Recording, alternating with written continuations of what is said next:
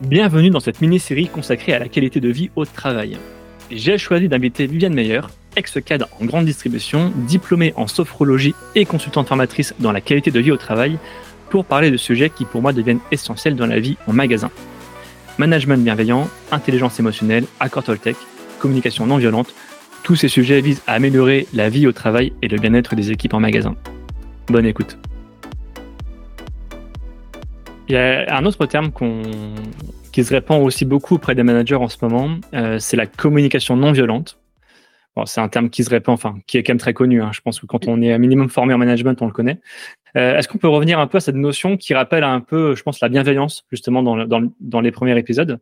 Euh, Comment tu définis cette communication non violente et comment, comment s'améliorer, justement? Alors la communication non violente, c'est un concept hein, qui a été développé par euh, un monsieur qui s'appelle Marshall Rosenberg, euh, qui repose un petit peu sur euh, quatre grandes thématiques. Moi, je l'utilise, c'est aussi quelque chose que j'utilise beaucoup avec les enfants et les adultes. Alors, le mot communication non violente est un peu surprenant parce qu'on entend non et on entend violent. Donc, on peut appeler ça également la communication bienveillante. C'est pour ça qu'il y a les deux appellations. Tu le mets dans le même terme à peu près. Voilà. La communication non violente, donc, repose sur quatre lettres. Là aussi, un petit acronyme qui va être OSBD. L'idée, c'est donc de, dans un premier temps, pouvoir observer la situation de manière factuelle, sortir un petit peu des ressentis et déjà, dans un premier temps, se dire, OK, qu'est-ce qui s'est passé concrètement sans interprétation? Les faits. De ces faits, on va pouvoir s'intéresser à nos sentiments. Le S veut dire sentiment.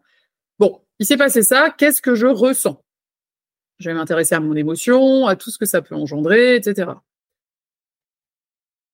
Suite à cela, je vais pouvoir identifier mon besoin, le B de besoin.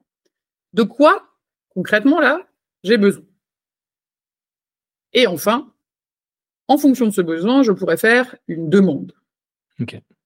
Si on prend un exemple un peu plus concret, on travaille, notre manager vient, il nous demande un truc hyper urgent, il faut qu'on lui compile un dossier avec toutes les statistiques de vente euh, des euh, trois dernières années, euh, un, prévisionnel, etc. C'est pour demain matin 8 heures.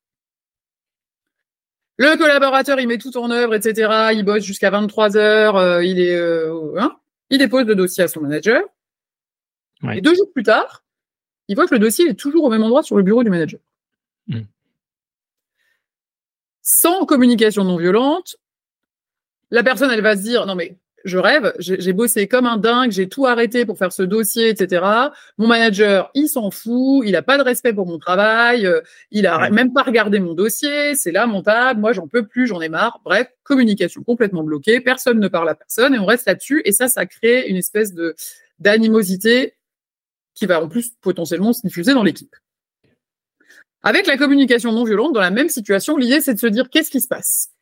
Concrètement, qu'est-ce que je vois? Le dossier est sur le bureau. Qu'est-ce que ça engendre en moi? Ah ben, Là, je me sens blessé, je me sens vexé, je me sens euh, humilié. Tout est possible. De quoi j'ai besoin finalement?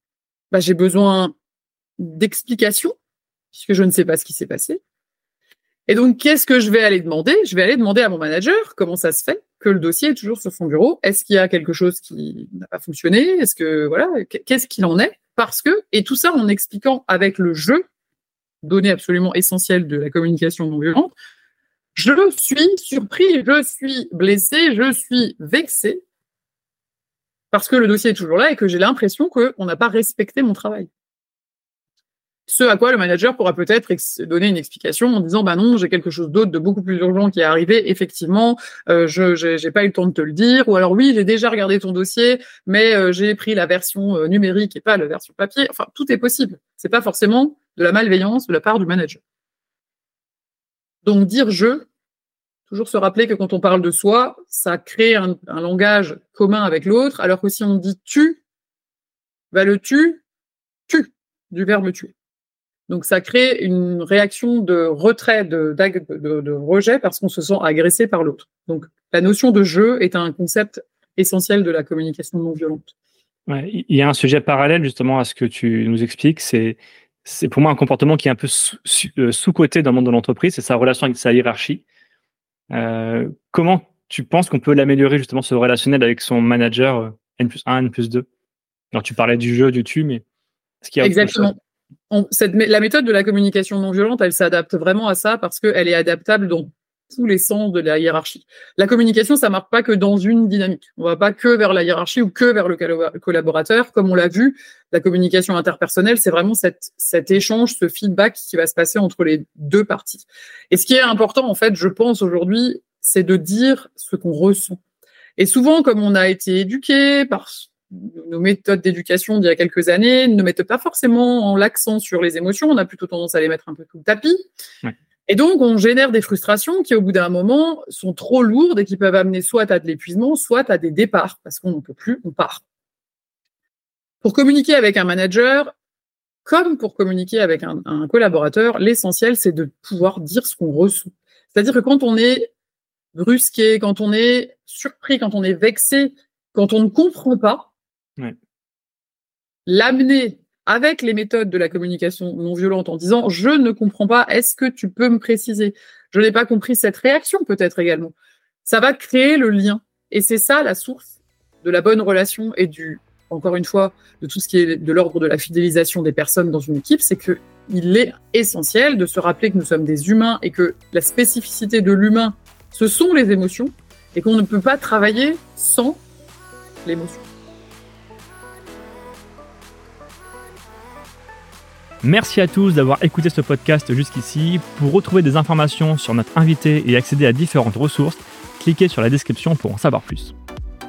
Ce podcast est produit par le média indépendant Je bosse en grande distribution. Chaque semaine, nous proposons un regard différent sur la vie des magasins des enquêtes, des décryptages, des témoignages.